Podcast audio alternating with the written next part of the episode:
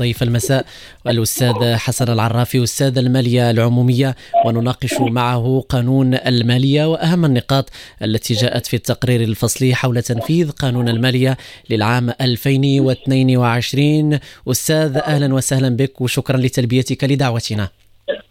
أهلا وسهلا. أهلا وسهلا. مساء الخير. مساء الخير المستمعين أهلا وسهلا بك. بداية أستاذ ما الذي يمكن أن نستشفه آه، من هذا التقرير الذي أمط اللثام حول تنفيذ قانون مالية 2022 آه، اولا حتى آه، نوضح الأمر.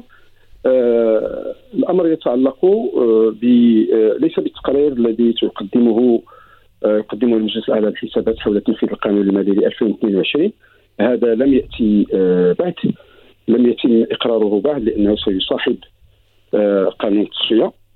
الأمر يتعلق فقط بوثيقة إحصائية تصدرها آه، وزارة المالية عن طريق الخزينة العامة. نعم. حول تنفيذ التدفقات المالية يعني لي فينونسي يعني ما تم تنفيذه فعليا من خلال يعني كموارد وكنفقات لكن تقرير رسمي الذي يجب أن يرفق بقانون التصفية برسم تنفيذ القانون المالي ل 2022 لم يتم إصداره بعد من طرف المجلس الأعلى للحسابات. حتى نوضح يعني عن, عن, عن ماذا نتكلم. نعم أستاذ. طيب آه، آه، بالحديث عن التوازنات المالية للعام 2022 آه، ما هي أبرز ما ميز هذه التوازنات أستاذ؟ آه، كما تعلمون أنه آه، يعني عندما نتكلم عن التوازن يعني هناك توازنين. آه، التوازن الاقتصادي والتوازن المالي. التوازن المالي اللي هو يعني الفرق بين ما تم تحصيله من موارد وما تم تأتيته من نفقات والذي يعطينا يعني العجز الميزانية الحقيقي. العجز الذي يتم آه، يعني تداوله في النقاشات حول القانون أو مشروع القانون المالي يكون عجزا آه، توقعيا. آه، بالنظر إلى ما تم تحقيقه من من موارد إضافية نظرا لحالة التضخم التي عرفها المغرب. نعم. فهناك نوع من الانتعاش على مستوى الرصيد المالي. فضلا على أنه هناك مقتضى آخر قانون الماليه الذي يفرض على آه، جميع الامرين بالصرف الا يقوموا بترحيل آه، يعني ما يسمى بالترحيلات المالية إلا في حدود 30% هذا آه، ينتج عنه تسريع في وتيرة الإنفاق سيما عندما أتكلم عن الإنفاق الإنفاق على مستوى ميزانية الاستثمار. وكذلك هناك مداخل إضافية بالنسبة أكثر مما كان متوقعا. بالنسبة للنفقات ذات الطابع الجبائي بفعل آه، حاله التضخم وكما تعلمون ان آه، الجبايات المتعلقه بالاستهلاك هي نسبيه نعم. هي نسبيه على حجم المعامله سواء تعلق الامر بالضريبه على القيمه المضافه أو تعلق الامر ب آه، ما يسمى ب يعني أو ما يسمى بالرسوم على الاستهلاك. وبالتالي آه، ما تم تحصيله في على مستوى التوازن المالي الآن. يعني لا يساعد كثيرا ما تم توقعه لكن هذا لا يمكن أن ينفصل عن التوازن الاقتصادي. لأن كما تعلمون أن المادة الأولى من قانون التنظيم المالية لا تتحدث فقط عن أنه لابد من مراعاة التوازنات المالية ولكن التوازن الاقتصادي. وهذا التوازن الاقتصادي يمكن أن نقول أنه به إخلالات كبيرة. نظرا بسبب النظر للفرضيات الاقتصادية التي تم يعني استشرافها إبان وضح آه، قانون المالي لسنة 2012 اولا حالة التضخم وهذا هو المؤشر الأول لأن عندما نتكلم عن التوازن الاقتصادي فنحن امام على الأقل أمام ثلاث أربع أربع مؤشرات أساسية اللي كتعطينا واش كاين فعلا توازن الاقتصادي كما فكرنا فيه عندما قبل تنفيذ هذا القانون المالي ديال 2022 نعم. اولا تضخم كما تعلمون أن المغرب عرف حالة تضخمية يعني ربما غير مسبوقة. الظروف التي تعلمونها جيدا نظرا للتضخم الخارجي يعني بفعل بالفعل يعني الفاتورة الفاتورة النفطية التي يديها المغرب والتي تعادل أحيانا ميزانيه الاستثمار كذلك آه، بالنسبة وهذا اثر كذلك على مستوى ما يسمى بالفائض أو الرصيد الرصيد الخارجي أو ميزان الأداءات الذي عرف اختلالا كبيرا فضلا على أن النمو الاقتصادي عرف تاخرا كبيرا.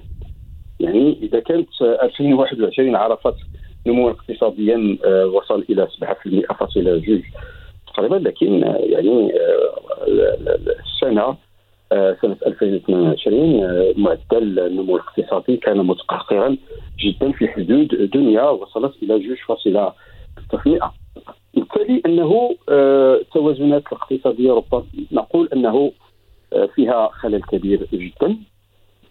هناك من يعزو ذلك إلى ظروف يعني إضافية ولكن هو جزء كبير من جزء كبير منها مرتبط بالهيكلة ديال الاقتصاد الذي يعتمد أساسا على الطلب.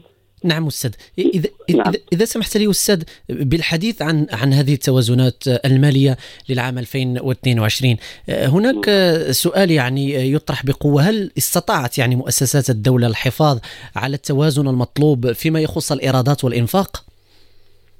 أه يعني رغم هذا النتائج التي برزت من خلال لأن ما يسمى le TOFT أو le tableau des opérations financières du Trésor أو يعني جدول العمليات الماليه للخزينه اللي كيعطي لكن ليست في حدود مقلقه جدا التوازن المالي يعني التوازن أو التوازن الموازنتي ليست مقلقه جدا انه تعلمون جيدا بانه العجز المالي هو عجز هيكلي في بلادنا نعم. وعجز هيكلي كسائر الدول وعجز هيكلي ولكن لم يصل إلى يعني تم استشرافه في حدود ما بين 6 و 7% فهو كذلك. يعني آه، لا, زالت السيطرة. نعم. لكن لكن حتى يعني آه، داك الشيء باش قلت لك في الأول أنه لا يجب أن تحليل ديال تنفيذ القانون المالي آه، هذه غير وثيقة الحكومة. نعم. هذه غير وزاره المالية أصدرت يعني بيانا ماليا حول تنفيذ القانون المالي. لكن الذي يجب أن نناقشه ربما في فرصة أخرى يمكن أن نقول. أكيد نجلس على الحسابات إن شاء الله. في إطار آه يعني تقريره السنوي في إطار بموازاة مع عرض يعني آه قانون التصفية هو الذي سيقوم بإعطاء آه الأرقام الحقيقية. وهو الذي سيعطي تعليقه على كيف تم تنفيذ القانون المالي لسنة 2022 وهذه الوثيقة سترفق سترفق بوثيقة أخرى وهو ما يسمى بتقرير النجاعه الذي تصدره المفتشية العامة للمالية بمقتضى القانون التنظيمي للمالية لعله المادة 67 أو 69 الماده 66 عفوا من القانون التنظيمي للمالية. ذاك يمكن أن نتكلم عن يعني آآ آه، آآ آه، على التنفيذ الحقيقي لقانون لقانون على تصفيه ميزانيه 2022 طيب أستاذ إلى إلى حين إلى حين صدور آه، هذا التقرير تقرير المجلس الأعلى للحسابات وإن شاء الله نتمنى أن تتاح الفرصة. من أجل أن نناقشه معكم آه، لو تحدثنا آه، عن مردود بعض المؤشرات الماكرو اقتصادية بحكم أن مردودها كان يعني متوسطا هل أثر ذلك بأي حال من الأحوال على ميزانية 2022 بالطبع هذا أمر هذا أمر يعني يفرض نفسه لأنه تعلم بأن هناك واحد العلاقه وطيدة بين دورة الميزانية والدورة الاقتصادية. عندما مثلا تجد أن آه، آه، سعر البترول ارتفع بشكل يعني كبير جدا ونحن دولة مستوردة لهذه المادة فهذا يؤثر حتما على آه، ميزانية الدولة يؤثر على الإنفاق. يؤثر على الدوره الاقتصاديه كذلك نحن دولة يعني غير مصدرة بشكل كبير. فهمتي معنا؟ نعم. فهذا آه كذلك يؤثر أن أنت تستورد أكثر مما تصدر. هذا يؤثر على الميزانية. كذلك عندما آه تكون حالة تضخمية الناس يعزفون على الطلب. بالتالي عندما يعزفون على الدورة الاقتصادية ما كتدورش كذلك أن اقتصادنا مرتبط آه، بالسماء. يعني بالمطر آه، فاش ما كدورش فاش ما كطيحش الشتاء ما كدورش النعوره كما كنقولوا.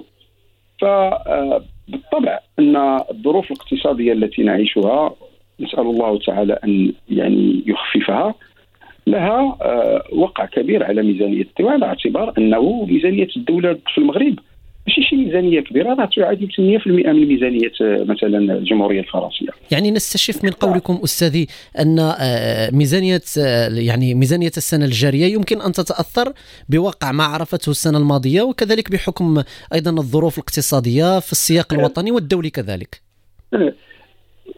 حتى نوضح الأمور أكثر. يعني لما نتكلموا في الجانب الاقتصادي هناك ما يسمى بالسياسة الاقتصادية الهيكلية.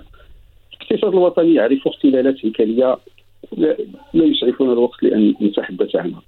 في جانب آخر هناك يعني واحد ما يسمى بالسياسات الاقتصادية الظرفية واللي من ضمنها سياسه الميزانية والسياسات النقدية اللي عرفت واحد المشاكل في بداية هذه السنة هذه. فمن الطبيعي جدا وما عندناش ميزانية يعني أن من خلالها يمكن تؤثر كثيرا يعني على السنوات.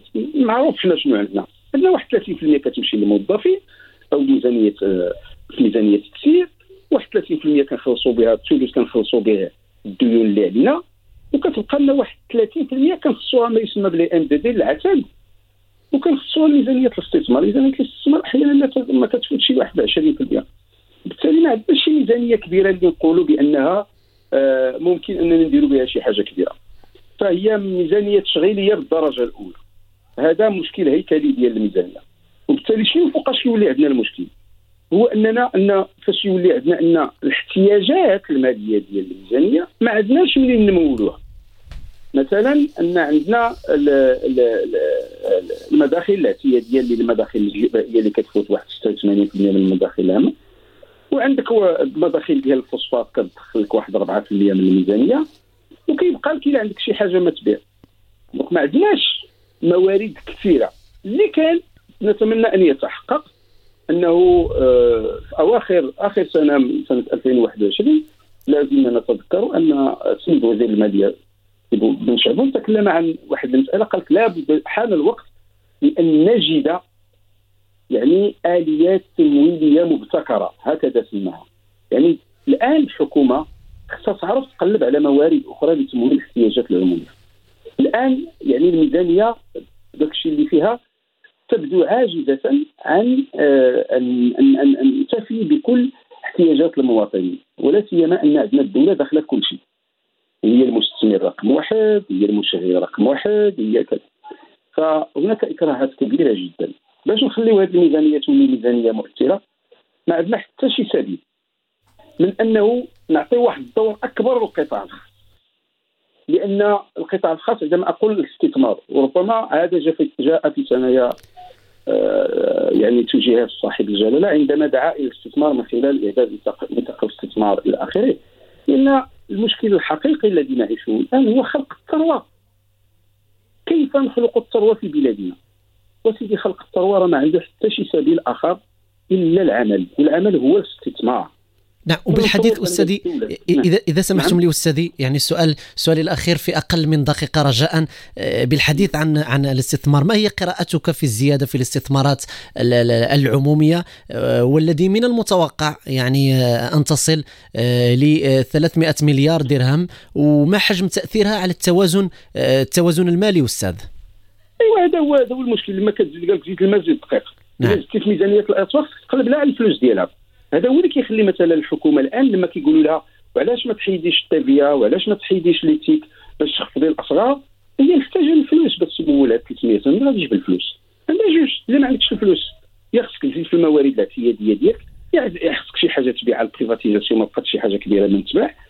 ولا خصك تمشي تسلف. تسلف ما يمكنناش نتسلفوا أكثر من هذا الشيء اللي تسلفنا. سيدخل ذلك الزين.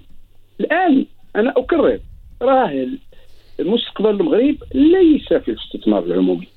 مستقبل المغرب في الاستثمار الخاص. هو نعم. الذي يجب أن نراهن نحن. وخاص الآن واحد السؤال محوري يجب أن نجيب عليه بدقه يعني آه، في مواقع القرار. ماذا يجب أن تفعل الدولة؟ وماذا يجب أن يفعل الآخرون؟ نعم. الفاعلون الاقتصادي هذا السؤال غير واضح إلى حد الآن. في المخيال المجتمعي مازال الدولة هي اللي خصها دير كل شيء. هي الدولة فقط خصها تاثر اذا كنا فعلا كنامنوا باقتصاد الحر وكنامنوا باقتصاد الليبرالي راه هو هذا. أما نعم. أننا نبقاو ننتظروا دائما الدولة من خلال الاستثمارات العمومية باش نحققوا التنمية فغنبقاو كندوروا في بلاصتنا على ما أعتقد. نعم أستاذ حسن العرافي أستاذ المالية العمومية شكرا جزيلا لك على كل ما تفضلت به. حياكم الله.